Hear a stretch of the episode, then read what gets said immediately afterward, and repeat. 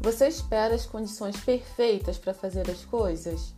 Não ter problema no trabalho, cuidar da ansiedade, sabe? Achar que tá pronta, que é seu momento, etc e tal. Olha, eu vou te falar. Os problemas fazem parte da vida e sempre vão existir.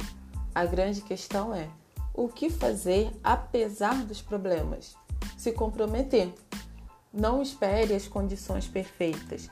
Apenas esteja disposta a fazer as coisas apesar dos problemas da vida. É importante alinhar suas expectativas à sua realidade e é muito importante que você seja constante. Apenas isso. E aí, tá pronta para começar?